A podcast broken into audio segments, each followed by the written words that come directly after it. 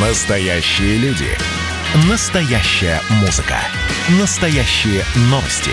Радио «Комсомольская правда». Радио про настоящее. 97,2 FM. эм. Коридоры власти. И у нас Александр Гамов, э, традиционный, чуть было не сказал коридорный, но понял, что это немножечко так... Да ладно, ладно, не, не. Ну, Да так, так, так себе звучит. Но, тем не- Кремлевско-коридорный. Кремлевско-коридорный, хорошо. Александр Петрович, чем порадуете?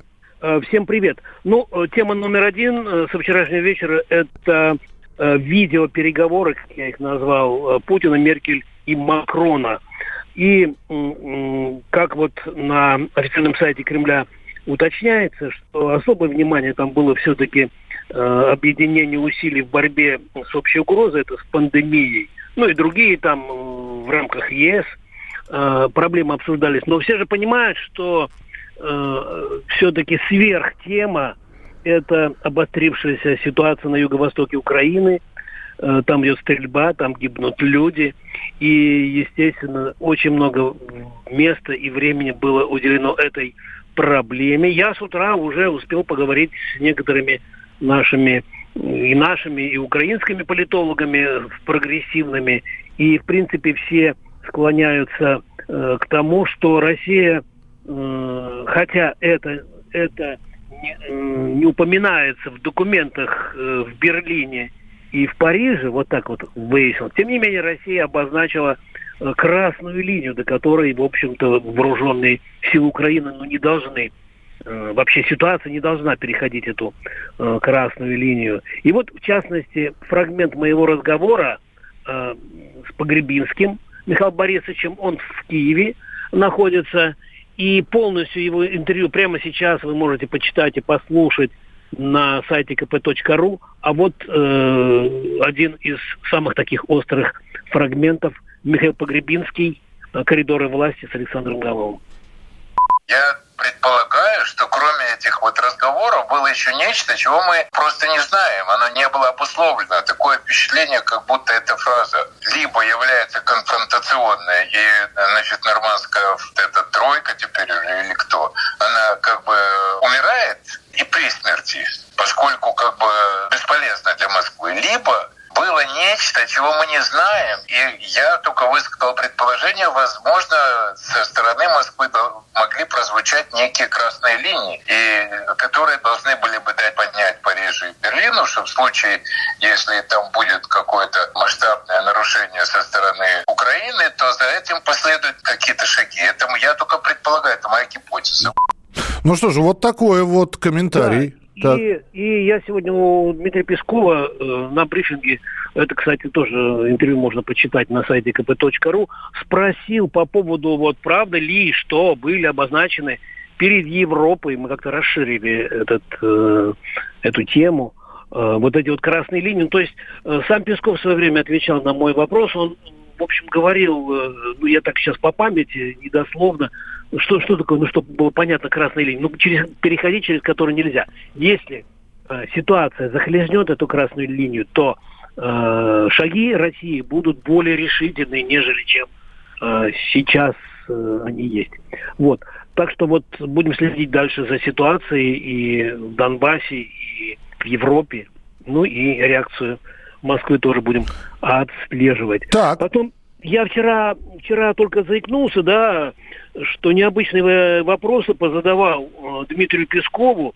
Вышло его интервью в АИФе, и он там сказал, помнишь, Миш, мы говорим на эту тему, что вот почему мы сейчас не, не рассказываем о животных, которые, которые окружают, о животном мире, который окружает президента. Потому что вот, ну, вот эти животные не публичные. И вот мой, ну, может быть, несколько такой, где-то ироничный, где-то забавный э, разговор с Дмитрием Песковым на тему животного мира вокруг президента. Слушаем.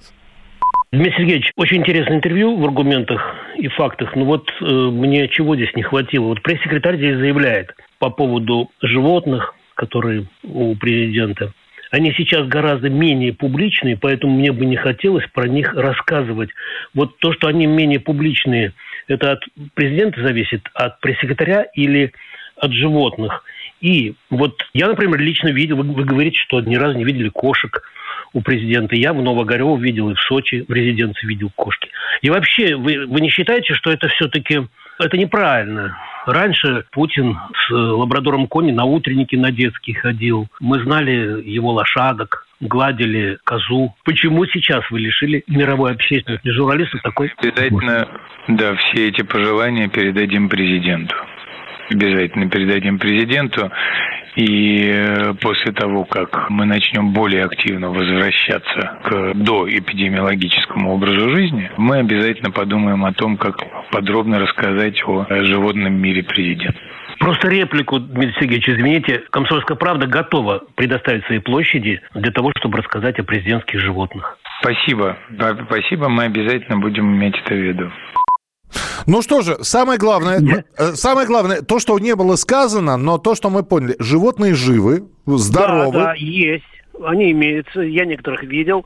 Вот. А я почему такое вот, ну, значение, что ли, придал вот э, этому синхрону, может быть, его не стоило э, в эту программу, но просто вдруг обнаружил, что м, очень многие десятки информационных агентств, ТАСС, потом «Известия», сайт и, и другие, другие перепечатали эту, казалось бы, несерьезную. Тоже, тоже взяли и тоже заинтересовались судьбой животных. Ну да, ну, ну да, я думаю, что, что будет какая-то, как говорят, подвижка в этом плане. Что сегодня, да, Миш? Ну, желательно, да, на, да. чтобы мы знали, и о чем завтра пойдет разговор, да. да во-первых, во-первых, э, с минуты на минуту начнется э, такое вот необычное мероприятие Путин примет участие э, в подписании, там, церемония подписания генерального соглашения между э, профсоюзами, э, союзом работодателей и правительством. Что это будет, я пока даже не могу предположить. И очень интересно, сегодня еще будет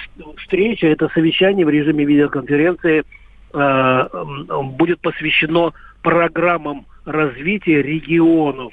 Там будет участвовать, в частности, Марат Хуснулин, вице-премьер, видимо, о строительстве э, пойдет э, речь в основном, может быть, о средствах, которые выделяются, об объектах, которые строятся. Это первое. И еще, я думаю, э, там очень много мы узнаем на этом совещании, как, как живут регионы, как они развиваются, будет будут ряд губернаторов, в частности, Челябинской области, там, Оренбургской, по-моему, еще, еще э, Рязани.